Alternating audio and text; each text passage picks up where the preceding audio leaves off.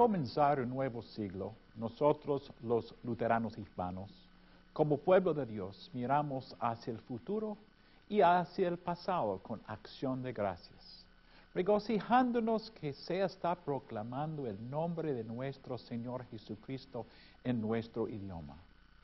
Hoy en día, más que nunca, en nuestras congregaciones podemos usar literatura educacional en español e inglés. Cantamos los himnos famosos de toda la historia cristiana y a la vez adoramos a Dios con cánticos nuevos que reflejan nuestro idioma y nuestra cultura. Hoy en día no hay solamente un inario, sino varios inarios luteranos. No hay una sola traducción del Catecismo Menor de Martín Lutero, sino varias. Nuestras congregaciones pueden usar materiales para escuela dominical en español. Además, videos y aún recursos en el Internet. Cada año nuestras casas publicadoras ponen al alcance de nuestros estudiantes de teología y pastores nuevos recursos teológicos a nivel profesional. El mundo de habla española puede oír programación radial cristocéntrica y a la vez disfrutar del uso creativo de la televisión y la imprenta. No ha sido siempre así. La realidad es que hay miles de cristianos luteranos en todos los países de las Américas que son un testimonio de la obra del Espíritu Santo. Dios ha dado a hombres y mujeres el deseo de evangelizar las poblaciones indígenas y latinas. A veces estas personas se han esforzado en medio de muchas adversidades podríamos elaborar una larga lista de siervos fieles a quienes pudiéramos llamar personas destacadas de la historia de la Iglesia en América Latina. En esta ocasión, sin embargo, quiero destacar la vida y la obra del doctor Andrés Meléndez y su legado a nosotros como pastor, misionero, pionero en la radio cristiana y erudito cristiano.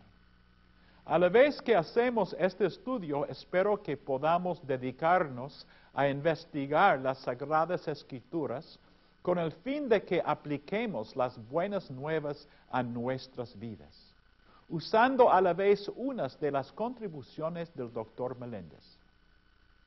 Nuestras clases deben saber que el pastor Meléndez falleció durante la producción de este curso en, julio del año 1999 a la edad de 96 años. El ministerio del doctor Meléndez es el resultado de otra generación de misiones luteranas en América Latina. Tenemos que saber que durante los siglos XVI y XVII no hubo intentos organizados de establecer iglesias luteranas ni en el Caribe o América Latina. Aunque tenemos que decir que hubo casos particulares de grupos europeos luteranos o protestantes que adoraban a Dios en América Latina. En el gran auto de fe celebrado en Cartagena de las Indias en 1688, cuatro sacerdotes fueron quemados en la hoguera porque se negaron a renunciar a la fe luterana. Uno de ellos, Juan de Frías, era un mulato venezolano. Habían casos de misiones protestantes en las islas inglesas, holandesas y danesas durante estos siglos. A pesar de estos intentos, uno no puede hablar de un movimiento evangélico en América Latina hasta después de las guerras de independencia que se llevaron a cabo entre 1810 y 1824. Durante el resto del siglo XIX, y los primeros años del siglo XX, vemos el establecimiento de lo que se llaman las iglesias de trasplante, compuestas de inmigrantes de otros países, en nuestro caso, de Europa. Estos grupos se empeñaron mayormente en la evangelización de gente de su propia raza. El resultado fue el establecimiento de iglesias luteranas, congregaciones y denominaciones compuestas por docenas de miles de personas en Brasil y Argentina, con poco contacto con la población latina. En el caso de Puerto Rico, con la excepción de iglesias no reconocidas por el gobierno español o semi-reconocidas, establecidas para servir a anglos del norte, no hubo presencia protestante. Esta situación fue cambiada debido a la guerra con España de 1898. Este acontecimiento histórico es importante para nuestro relato debido a que en aquel año se dieron, principio las misiones protestantes de varias denominaciones. Una de aquellas misiones fue una extensión de la Iglesia Luterana Unida, un sínodo que más tarde iba a formar parte de lo que hoy en día llamamos la Iglesia Evangélica Luterana en América. Aquella misión concentró sus esfuerzos en el área metropolitana de San Juan. Andrés Meléndez fue evangelizado por medio de la escuela dominical. Él nos cuenta del proceso por el cual entró a la escuela dominical. Resulta que una vez estaba yo jugando bolitas, como le dicen en Puerto Rico, a las canicas en México con otros muchachos y pasó una jovencita y dice, oiga muchachos, ustedes no quieren ir a una escuela dominical donde oigan la historia de Jesús. Y yo la miré y le dije, y eso es en español, porque toda eh, la religión que yo había tenido era en la Catedral de San Juan y era en, en latín y yo no entendía ni una sola palabra. Y ella me dijo, sí, es en español.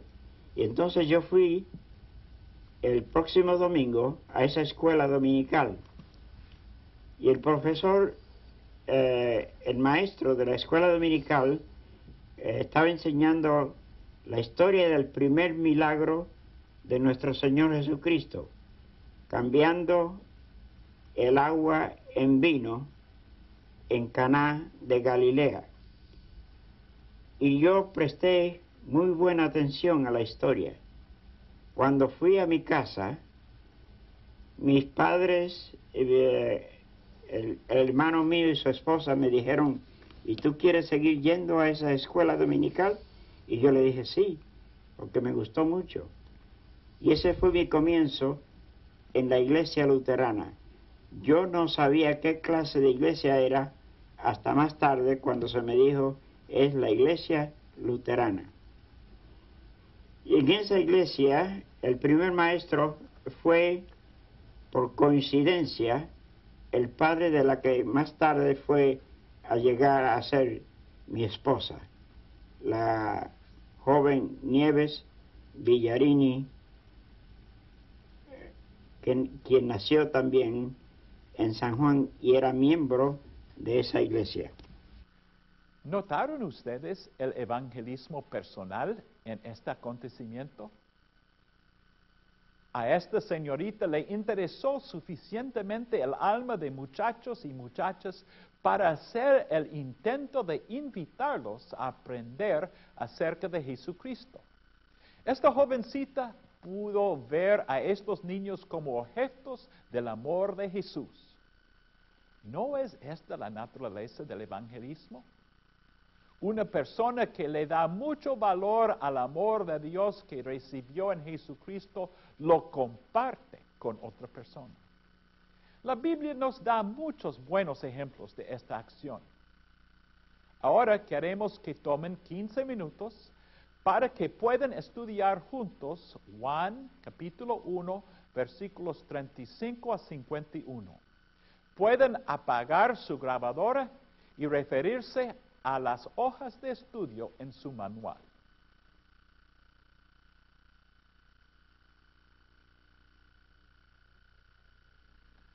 Andrés quiso estudiar para prepararse para el pastorado. Tal decisión le trajo cambios significativos. Este joven puertorriqueño tomó su fe muy en serio. Después de graduarse del liceo en 1925, rechazó becas universitarias en los Estados Unidos para otras profesiones y decidió estudiar para el ministerio en el Seminario Concordia en Springfield, Illinois. Allí, debido a que el idioma oficial del seminario era alemán, Andrés cursó el programa de teología en alemán y predicaba en alemán. Se graduó en 1930 y regresó a Puerto Rico para casarse con Nieves, hija de aquel primer maestro de escuela dominical en San Juan. No la había visto durante toda su temporada de estudios en el seminario. Antes de salir, eh, después de graduar del seminario, solamente hubo tres de la clase que recibimos llamadas. Uno fue el reverendo Riddle para la Argentina. El segundo fue el reverendo Book para China. Y a mí para Texas. Fuerte énfasis misionero en aquellos años. Misionero, sí y era, había de ser misionero general y tenía que cubrir desde Corpus Christi, Robstown, San Diego y Benavides y Laredo. Casi nada. Casi nada, todo eso. Creo que como 150 millas y, y todos los pueblos. Pero antes de aceptar yo la llamada del distrito de Texas, fui a Puerto Rico a casarme con la que vino a ser mi esposa la señorita Nieves Villarine, que había estudiado para kindergarten en Baltimore, Maryland, en lo que se llamaba la Mother House. Preparaban a maestras para kindergarten allí. Y habíamos correspondido, estado en contacto por correspondencia por espacio de seis años. Uno en Puerto Rico, dos y dos en el Mother House y después tres más en Puerto Rico, sin habernos visto todo ese tiempo durante seis años, pero por eh, correspondencia. Resulta que una vez vino el presidente del seminario y vio el retrato de una joven sobre mi escritorio, porque en aquel tiempo se prohibía terminantemente que los estudiantes tuvieran novias, ni siquiera un buen entendimiento entre un joven, el joven estudiante y una, y una joven. Y una vez entró él en el cuarto y ve sobre mi escritorio el retrato de, eh, de la que más tarde llegó a ser mi esposa y me dice, ¿quién es ella? Y yo le dije, esa es mi hermana. Y cuando él salió, entonces los otros estudiantes me dijeron que yo había mentido. Y dije, no, esa es mi hermana en la fe. Sí. de modo que salí de aprieto. Andrés y su esposa viajaron a Texas para iniciar su ministerio. Ahora estamos pensando en Andrés Meléndez como pastor Meléndez, pastor de la iglesia La Trinidad en San Antonio y misionero entre mexicanos y mexicanoamericanos en Texas. Después de la renuncia de, dos pastores hispanos que habían llegado años antes, llegó el pastor Andrés a llevar el liderazgo de la evangelización hispana en el distrito de Texas. Trasladó su familia a Tres Ríos y aquí estableció una escuela en la cual también Doña Nieves servía como maestra. Durante los años 30 se extendió considerablemente la misión hispana en Texas. Allí siempre se encontraba al pastor Meléndez en medio de la actividad misionera. Hasta ahora hemos visto cómo el doctor Meléndez siempre respondía a las oportunidades presentadas por Dios. Vio la mano de Dios invitándolo al servicio de otros. Todavía hoy en día Dios sigue invitándonos a nuestros desafíos en nuestros ministerios. Durante los próximos 15 minutos, les invito a considerar el libro de los Hechos de los Apóstoles, capítulo 16, versículos 6 a 40, con el fin de ver cómo Dios puede estar llamándolos a ustedes.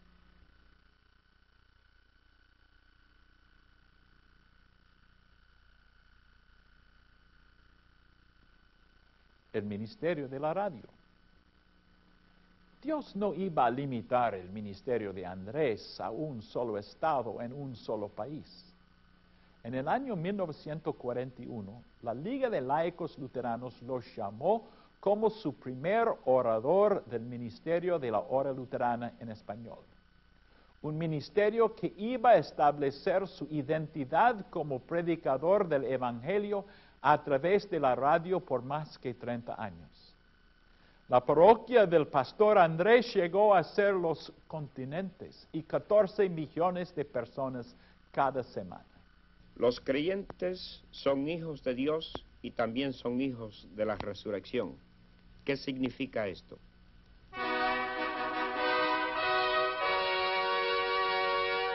El mensaje universal, Cristo para todas las naciones.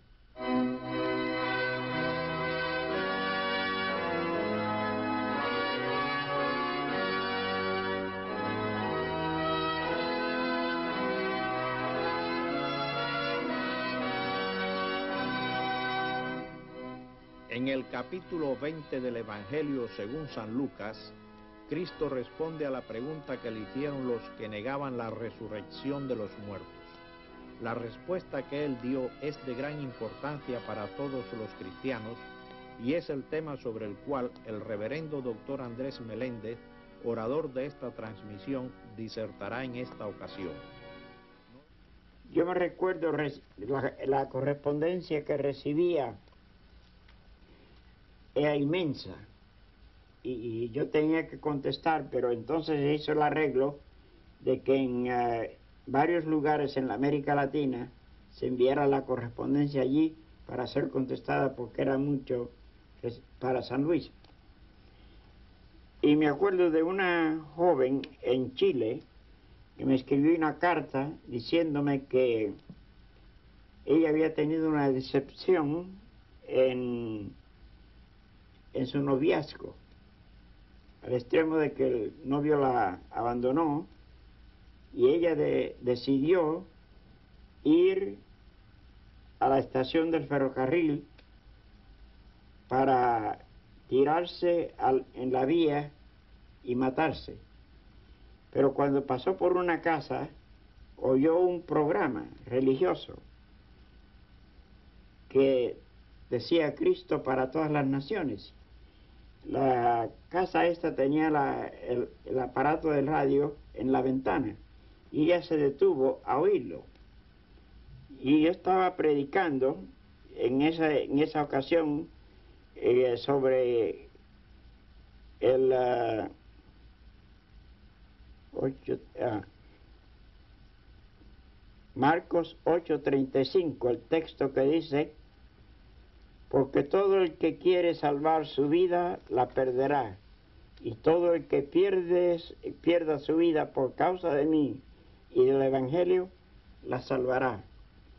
Y entre otras cosas yo dije, nosotros no tenemos derecho a quitarnos la vida, porque esa es una, una, una dádiva, un don de Dios. Y ella se detuvo y regresó a su casa y se escribió entonces una carta al orador de Cristo para todas las naciones. Quiero hacer una confesión.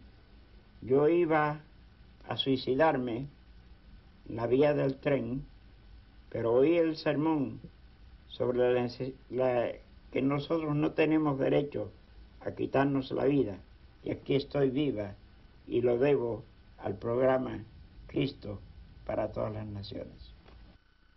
El programa Cristo para todas las naciones hizo un impacto en toda América Latina.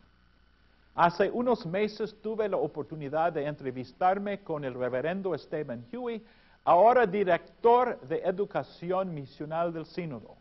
Pero hace unos años, hace unos 30 años, llamado a seguir al doctor Meléndez como coordinador de programas radiales en América Latina.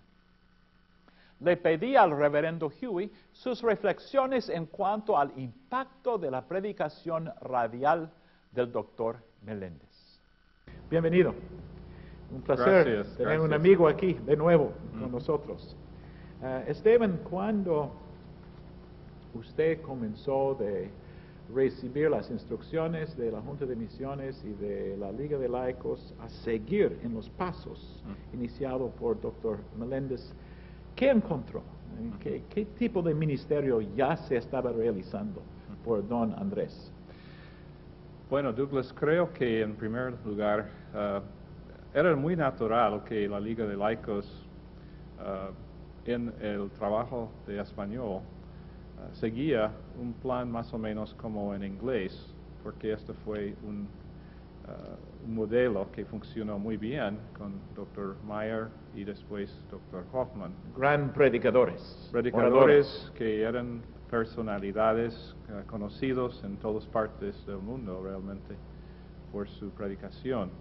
Ah, la liga usó la radio antes que cualquier otro grupo. Hoy día tenemos muchos eh, emisores de radio en los Estados Unidos y en otros países, aún emisoras cristianas, pero en aquel entonces ah, la iglesia luterana era un pionero en el sentido que usaron la radio como ah, un medio para llevar la- el Evangelio. Ah, yo creo que eh, debemos dar muchas gracias a los primeros obreros de nuestra iglesia que vieron las posibilidades de estos medios de comunicación. Antes de cualquier otro grupo cristiano, nosotros habíamos visto las posibilidades. ¿Cómo se hacía la distribución eh, en los años Ah. 40 y 50? ¿Cómo es que la gente en América Latina podían oír los sermones de Dr. Meléndez?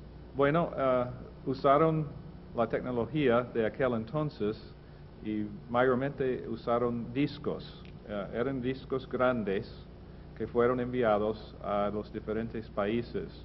Usaron una compañía que se llamaba Pan American Broadcasting ah, en Nueva York. Ah, esta fue una organización que tenía relaciones con otros grupos ah, religiosos que querían llevar sus mensajes a los países de América Latina y tenían contratos con las diferentes emisoras en los diferentes países. Entonces aquí en San Luis, Pastor Meléndez escribió sus sermones, predicó sus sermones en, ah, y grabaron los sermones en, en, ah, en forma de discos y estos fueron enviados por ah, la agencia en Nueva York. Entonces él tenía que pensar ah, en cuanto de sus mensajes. ah, por ejemplo, yo creo que tenía que preparar sus mensajes con seis meses de anticipación, porque en aquel entonces el correo era muy lento y, y muchas veces ah, los discos no llegaron a tiempo aún con tanta preparación y tenían que usar los discos anteriores. Pero muchos de los ah, directores de emisoras, aún las emisoras seculares, porque en América Latina, especialmente en los años 40 y 50, no había ni una emisora ah, cristiana. Después de- teníamos algunos como HCJB en Quito, Ecuador, y ah, Transmundial en ah, Aruba, ah, Bonaire, ah, eh, cerca de Venezuela. Pero en aquel entonces no había muchas emisoras cristianas, entonces pagaron a las emisoras para pasar estos mensajes. Pastor Meléndez a veces tenía oportunidad de viajar por América Latina, es decir, tenía, eh, la gente lo podía recono- reconocer o ah, predicaba Ah, muchas yo no sé que si, si visitó mucho ah, en los años 50, 60, pero en, en, los años 70, cuando yo estaba trabajando ya en, en el trabajo de radio, eh, él vino como ah, visitador y recuerdo que cada vez que, que- que visitó a Venezuela o a otro país, mucha gente ah, quisieron escuchar sus mensajes, ¿no? Ah, era, tenía una fama por, ujú. por sus ah, programas. Casi era un, podría decir que, eh, aunque era muy chiquito en estatura, tenía una personalidad muy grande. Y yo, yo recuerdo muchas veces que la gente se, se sorprendieron cuando vieron que era Tan tan bajito. chiquito, bajito, porque su voz era tan poderoso y todo, ¿no? Ajá. Y ya, ya vieron el hombre tan chiquito y pensaron, y él con su buen humor ah, les hizo entender que era el poder del Espíritu Santo que estaba funcionando en sus mensajes, no el mismo. ¿Usted tiene una idea del alcance, cuántas personas en una semana Mm. o un mes pudiera haber oído sus sermones? ¿Cuántos países estaban eh, recibiendo estos Mm. materiales? Yo diría por lo menos 10 países en América Latina ah, en los primeros años. Ah, dependieron muchas veces en los contactos que tenía esta agencia Pan American. Ahora, cuando yo estaba invitado a, a tomar ah, parte en el programa, tenía la idea de visitar a cada una de estas emisoras para ver cómo estaba funcionando. Y de veras era una cosa mixta. Yo encontré algunas emisoras que estaban funcionando muy, muy bien, que estaban pasando los programas aún dos veces más que ah, el Ujú. contrato. ah, y en otros casos eh, no era tan ah, fiel, porque ah, como no estaba alguien vigilando personalmente, no era, eh, dependía, dependía un poquito en, en el director y su punto de vista. Si vemos la predicación, la evangelización a través de la radio y televisión eh, en los días y el- la obra de Dr. Meléndez como obra del principio, ¿cómo podemos decir que cómo se ha desarrollado? ¿Cómo es diferente ahora Mm. que, ah, que estaba hace 25 o 30 años? en- en Bueno, tal vez la mejor manera para responder es, es decir, ¿qué fue mi reto cuando me dieron esta responsabilidad? En primer lugar, me dio mucho temor seguir a Pastor Meléndez porque yo sabía que tenía muchas ah, personas que lo vieron como casi como ah, uno de los ah, miembros de la Trinidad, ¿no? Pero en, el- en, en- en- serio, yo también estaba muy preocupado por el- el, uh, la realidad que estaba viendo en América Latina, eh, y es que cada cultura es distinta. Cuando vemos, por ejemplo, las, las culturas del sur, de Bolivia, Ecuador, por ejemplo, los indígenas tienen su propia cultura. Y aún en ciertas partes de América Latina el español no es el idioma apropiado. Entonces yo quisiera in- in- incluir a ellos en el alcance del Evangelio.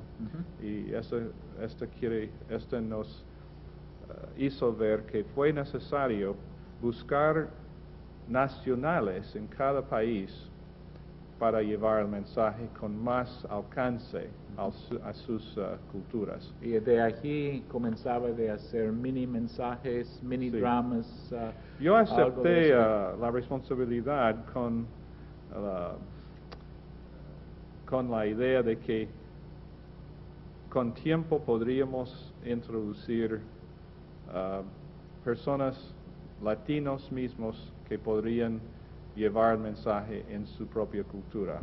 Y poco a poco, a través de como seis años más o menos, teníamos oficinas en cada, cada país produciendo programas en estos países. Ah, al principio hicimos algunos programas en Venezuela para algunos de los otros países, pero esta no fue ah, mi idea ah, para todo el futuro. Yo quisiera in- in- instruir y preparar ah, nacionales en cada país para este trabajo. En nuestro desafío de ser evangelistas, vemos de nuevo el ejemplo de un hombre quien hizo un impacto. Ah, doctor Andrés Meléndez, por el poder del Espíritu, por su deseo de servir, a proclamar el Evangelio, tomó un primer paso en llevar en un sentido la Iglesia Luterana de habla hispana a, un primer paso en oír y proclamar el Evangelio eh, por la radio. Nos toca a nosotros y es algo que de veras vamos a querer seguir hablando en nuestros grupos de estudio, cómo en nuestros centros regionales, en nuestras congregaciones, al nivel local, aún eh, podemos usar los varios medios de comunicación en servir la proclamación del Evangelio. Muchísimas gracias. ¿Cómo es que se derrama el Espíritu Santo sobre las naciones hoy en día? Hablemos de este tema ahora durante los próximos 15 minutos. Por favor, apagar sus grabadoras al estudiar el libro de Hechos, capítulo 10, versículos 34 y 35.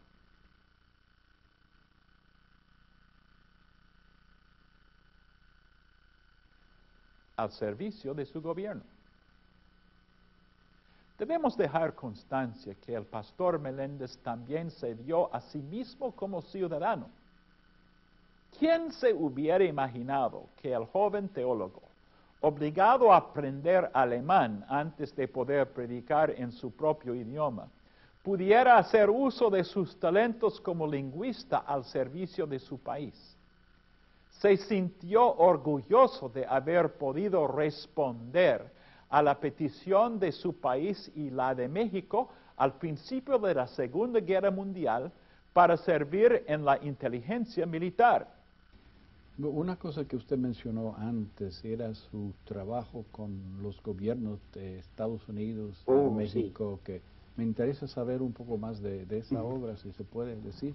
Resulta que fue una casualidad que una vez yo fui al correo, a la estación de correos de San Antonio, y vi un letrero que decía, se necesitan personas para, eh, eh, de, eh, para estudiar idiomas Bilingües. bilingües, eh, de- más que bilingües otros idiomas también. Y, y yo por curiosidad tomé uno de los exámenes. Eso fue como en la en el verano de 1941. En el verano. Y resulta que eh, cuando me man- mandaron las calificaciones, las calificaciones que yo saqué fueron bien altas. Cuando estalló la guerra, querían entonces establecer una oficina en la frontera para servicio secreto. Y entonces a mí eh, hicieron contacto conmigo en San Antonio y preguntaron a los vecinos quién era ese pastor de allí, si, si sabía alemán, le preguntaron a la señora alemana y dice, pues yo tengo que decirle la verdad, él y yo hablamos alemán todo el tiempo. Y dice, no, eso es lo que queríamos saber. Y como sabía el idioma alemán, especialmente el español y el inglés, pues querían una, eh, a mí me escogieron para ser el supervisor de la oficina en Laredo, Texas. En Laredo. Y tenía 24 personas eh, trabajando en, la- en esa oficina. Es lo que podemos decir el servicio secreto. El trabajo que hacíamos no se puede divulgar, porque ni aún mi esposa sabía lo que yo estaba haciendo. Pero recuerda alguna vez eh, los contactos con algunos oficiales mexicanos. Sí, de, de vez en cuando nos reuníamos, eh, venían de México y por lo regular hacíamos las reuniones o en Monterrey o en, Lare- o en Nuevo Laredo y nos reuníamos para discutir diferentes aspectos de la obra que estábamos realizando.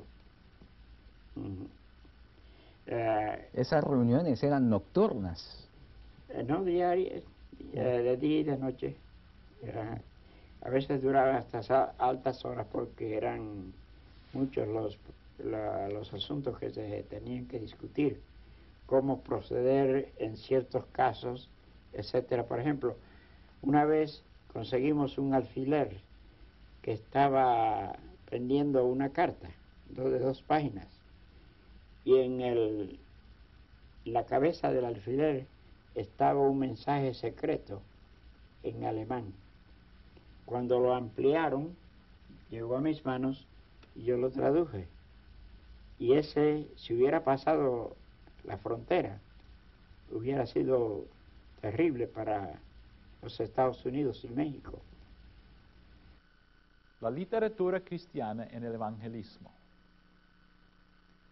Durante el desarrollo de los ministerios de Dr. Meléndez, su ayuda en escribir y traducir materiales de índole devocional y educacional al español ha, ido mano a mano con su ministerio práctico. Cuando hicieron falta tratados, doctor Andrés los escribió. Cuando se necesitó elocuencia para destacar la riqueza literaria en castellano, doctor Andrés compuso poesía. En el año 1944, el sínodo lo llamó para servir como editor de materiales en español y se trasladó a San Luis. Pastores y estudiantes de teología de habla castellana se enfrentaron por primera vez con teología. Sería al estudiar doctrina cristiana, traducida por el doctor Meléndez. En términos de su contribución más destacada y probablemente duradera, me atrevo a decir que fue su papel como editor del libro de Concordia que lo destacó. Eh, ya que menciona publicaciones, veo aquí este gran libro. Cuéntenos algo de, la historia de, este libro. Este libro en realidad fue mi sueño desde que yo estaba en el ministerio en San Antonio. Y después cuando llegué a San Luis, todavía seguía. Eh, cuando estaba con la Junta de Misiones, yo empecé varios de los libros, por ejemplo, el la fórmula de concordia. Yo la había, el reverendo, el profesor Sexauer y yo la preparamos. Él escribió la mitad y yo escribí la otra mitad. Eh, pero mi, mi deseo, mi anhelo, era que se preparara el libro por completo. Y fue un, bueno, un gran regocijo cuando por fin lo, se terminó de editar, mientras yo era residente en el hogar luterano en Arlington Heights. Reverendo Héctor Ope es editor de recursos multiétnicos de Editorial Concordia, un cargo similar a la responsabilidad del doctor Meléndez hace más que 30 años. Le he pedido al pastor Ope que nos cuenta acerca de la contribución del doctor Don Andrés Meléndez a la literatura luterana hispana. Tuve el privilegio de conocerlo, de, tengo que decir, de sacarme las ganas de conocer a un personaje que, que fue tan nombrado en nuestra iglesia, aún en Argentina, eh, por lo que hizo tanto en radio como en publicaciones.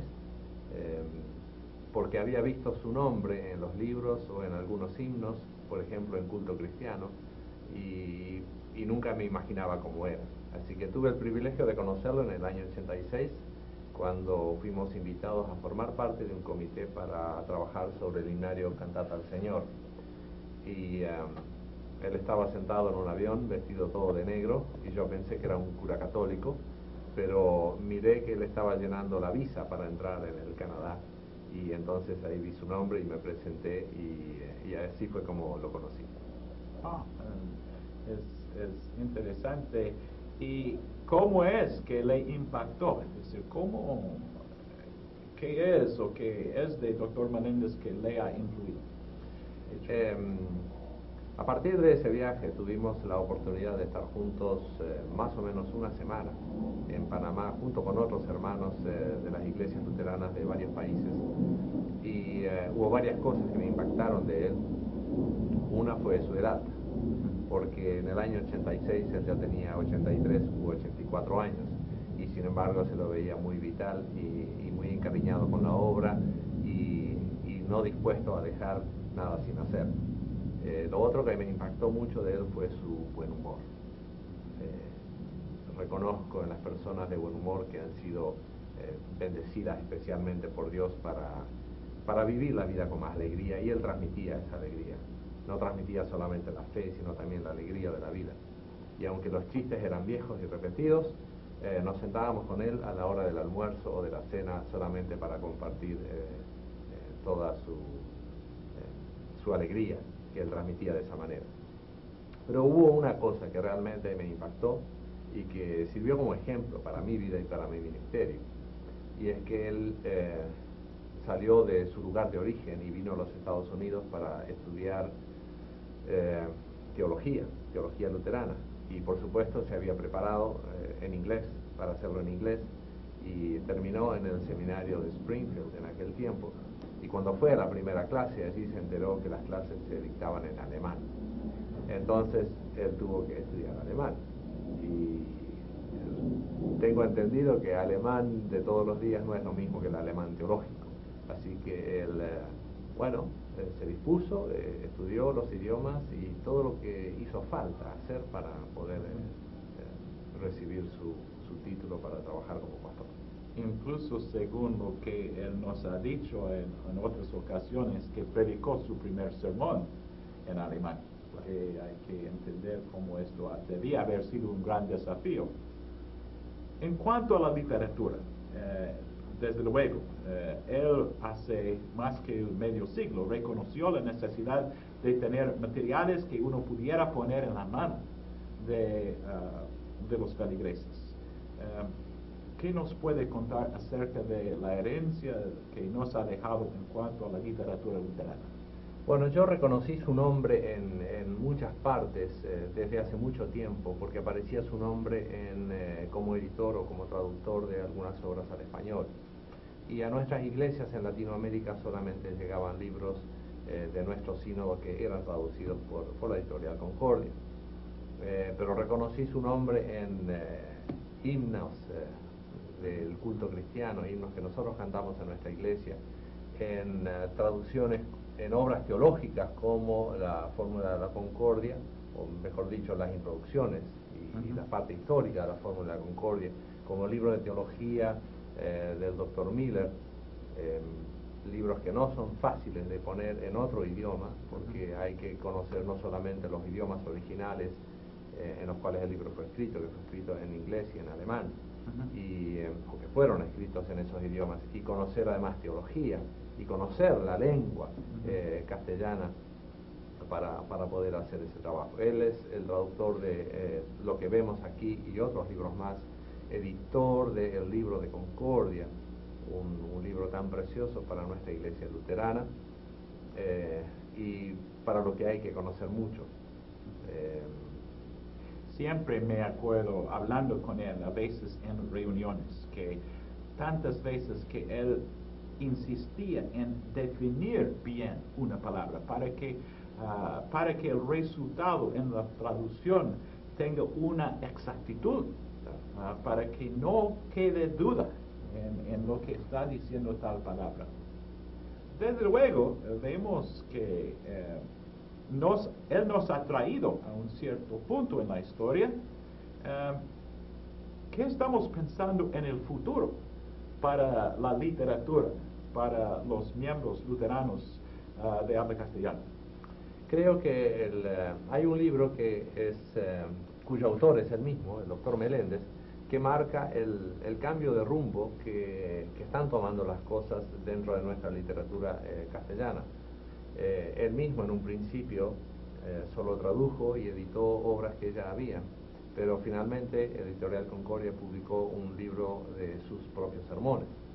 Y eso nos indica que hay gente como él, como otros, que están capacitados para escribir eh, teología en forma original en castellano. Podemos en este momento hacer referencia a dos obras muy importantes para la educación teológica que son del doctor Rodolfo Blanc, el primer libro que hemos publicado hace dos años, Teología y Misión en América Latina, y el segundo libro que va a ser publicado a fines de abril de 1999. Eh, es el libro que está diseñado para salir después de Pascua, eh, como un premio de la Pascua. Eh, es un comentario sobre el libro de Juan, teológico y pastoral, de su autoría, con más de 600 páginas, que fue escrito originalmente en español. Y así tenemos otras obras que estamos pensando hacer eh, tratando de cubrir áreas importantes dentro del ministerio de la iglesia cristiana y quizás aparte de educación teológica, el otro área más importante donde más esfuerzo estamos haciendo es escuela dominical para niños. Eh, ya tenemos un nivel para 4 y 5 años completo publicado, el, nivel para 6 y 7 años va a ser publicado para el verano y sobre el primer nivel ya hemos recibido muy buenas respuestas, eh, sobre todo de iglesias no luteranas, eh, porque les ha gustado no solamente las figuras y los colores, sino el contenido del material. Muchísimas gracias. Debo añadir eh, como un punto final que el profesor Ope también sirve como editor de los manuscritos de nuestro instituto, nuestros videocharlas. Y estamos viendo un mejoramiento, mejoramiento bastante eh, notable desde que lo hemos visto como nuestro editor. Muchísimas gracias. En la entrevista de 1991 que usamos en la elaboración de este video, le pedimos al doctor Meléndez que nos hable de algunos consejos finales acerca del papel de la iglesia en misión. Escuchemos sus consejos. Bueno, lo único que me resta decir es que, que tenemos que esforzarnos. Yo estoy como si yo fuera misionero todavía de la iglesia, en seguir esparciendo el Evangelio para hacer crecer la iglesia de habla española en nuestro sínodo. Trabajar con todo de nuevo y con valor y consagración. Y, y entonces Haciendo esto dejamos el resultado en las manos del Señor.